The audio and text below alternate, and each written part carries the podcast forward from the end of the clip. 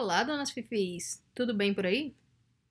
Hoje eu vou trazer uma história que fala sobre espiritualidade, mediunidade e outras coisas inexplicáveis que acontecem com algumas pessoas. Eu sei que muita gente não acredita, e eu mesmo tendo a ser uma pessoa que só acredita vendo, e quando eu vejo eu ainda não acredito. É, mas apesar de eu nunca ter testemunhado nada dessa natureza, ou nada que nada para o que eu não conseguisse achar explicação, mas uma explicação mais ou menos lógica, porque eu procuro uma explicação se acontecer, eu também não desacredito totalmente.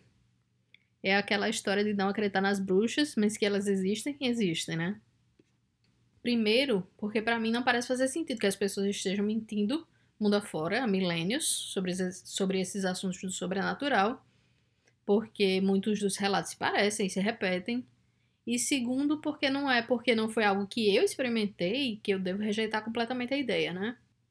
Ou também porque se permanece inexplicado pela ciência que não existe necessariamente. Então eu sugiro que vocês ouçam de cabeça aberta. Hoje eu trago a história da Isabel. Isabel era uma criança sensitiva desde sempre. É, ela sentia energias, via vultos, e por causa disso, ela era uma criança que tinha muito medo de dormir no escuro, que não, que ela dividia o quarto com a irmã, mas mesmo assim, ela não gostava de dormir sem os pais. E a mãe de Isabel também tinha muita sensibilidade. Mas como a mãe não procurou meios de desenvolver essa mediunidade até a vida adulta, a filha também demorou para entender o que acontecia com ela. Então, até a adolescência de Isabel era vixe atrás de eita, atrás de vixe, a mediunidade da mãe de Isabel era dessa de incorporar espíritos. Isabel me disse que, em geral, são sempre os mesmos espíritos e que eles são como guias da família. A mediunidade de Isabel já é mais sutil, é uma coisa de premonições, de receber mensagens e sonhos, esse tipo de coisa. Até aí tudo bem. Isabel foi crescendo e passou de um estado de duvidar daquele dom, de ter medo daquilo, e de achar que estava ficando louca, imaginando coisas, para com algum estudo e acompanhamento, a mediunidade, de uma certa maneira, ir se desenvolvendo e se encaixando para ela, fazendo sentido. Como eu falei, ela sonhava com coisas que realmente aconteciam depois. E conforme ela foi se aprofundando em desenvolver essa mediunidade, ali pelos 16, 17, a mediunidade dela foi ficando mais aguçada. Aí sugeriram a ela que ela começasse a escrever os sonhos assim que acordasse, que era para tentar entender melhor as mensagens que vinham para ela. Ela sempre gostou muito de escrever, para organizar as próprias ideias, e com o tempo aquela atividade de acordar e escrever o sonho foi ficando mais organizada. Ela começou a fazer isso e algumas das mensagens que ela escrevia pareciam mensagens psicografadas. Muitas das mensagens tinham formato parecido com cartas. Algumas faziam sentido para ela, outras não faziam. Algumas vezes ela escreveu em outros idiomas e ela se lembra de uma carta especificamente em latim que ela procurou uma pessoa para traduzir e a mensagem era uma carta também e fazia sentido, tipo, a narrativa dentro da carta fazia sentido. E esse movimento dela acordar, escrever as cartas, escrever mensagens durou algum tempo uns anos. E ela não sabe exatamente se eram mensagens para alguém ou se eram só sonhos, mensagens do inconsciente dela ou até coisas de vida passada, né? Nessa época, ela namorava um rapaz chamado Eduardo, que era colega de faculdade da irmã mais velha dela. Eles tinham um namoro que era super tranquilo, sossegado, eram super parceiros em tudo. E aí um dia ela escreveu uma carta para Eduardo. Falava de um lugar frio descreviam a paisagem que ela estava no sonho vendo da janela, cada coisa que tinha nessa paisagem detalhadamente.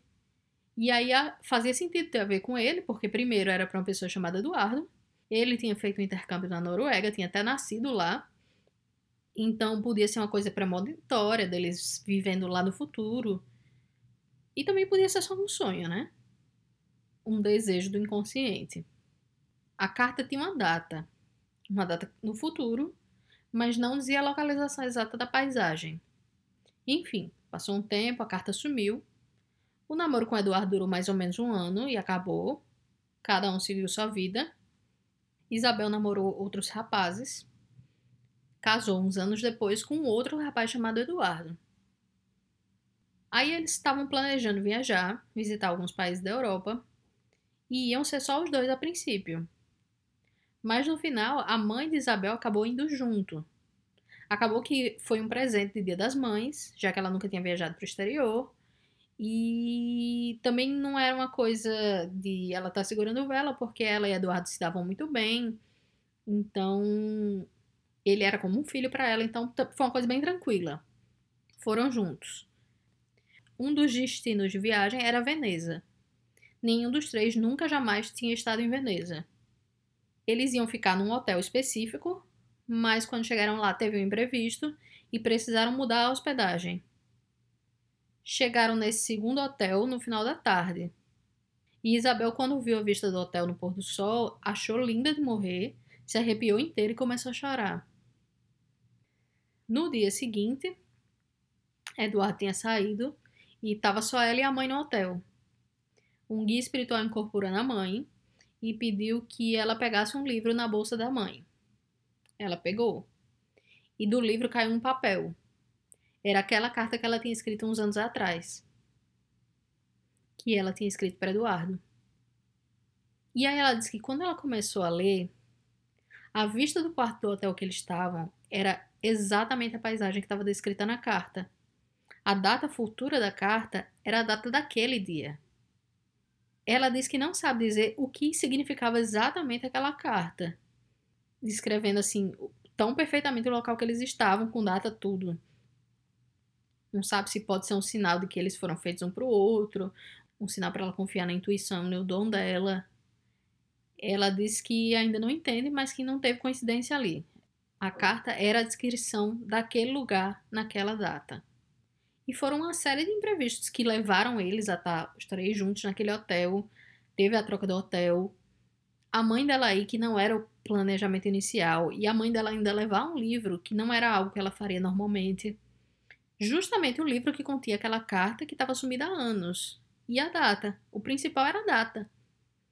Ela diz que hoje já não escreve mais essas cartas, essas mensagens, mas que a mediunidade dela hoje é bem mais tranquila, que ela aprendeu a identificar o que é intuição e o que é mediunidade e sabe lidar melhor com isso.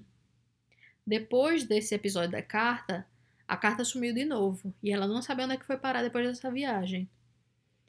Mas ela disse que quando ela leu a carta naquele quarto de hotel, ela sentiu tipo uma descarga de energia, como se viesse uma memória de outras vidas, alguma coisa assim que ela não sabe explicar.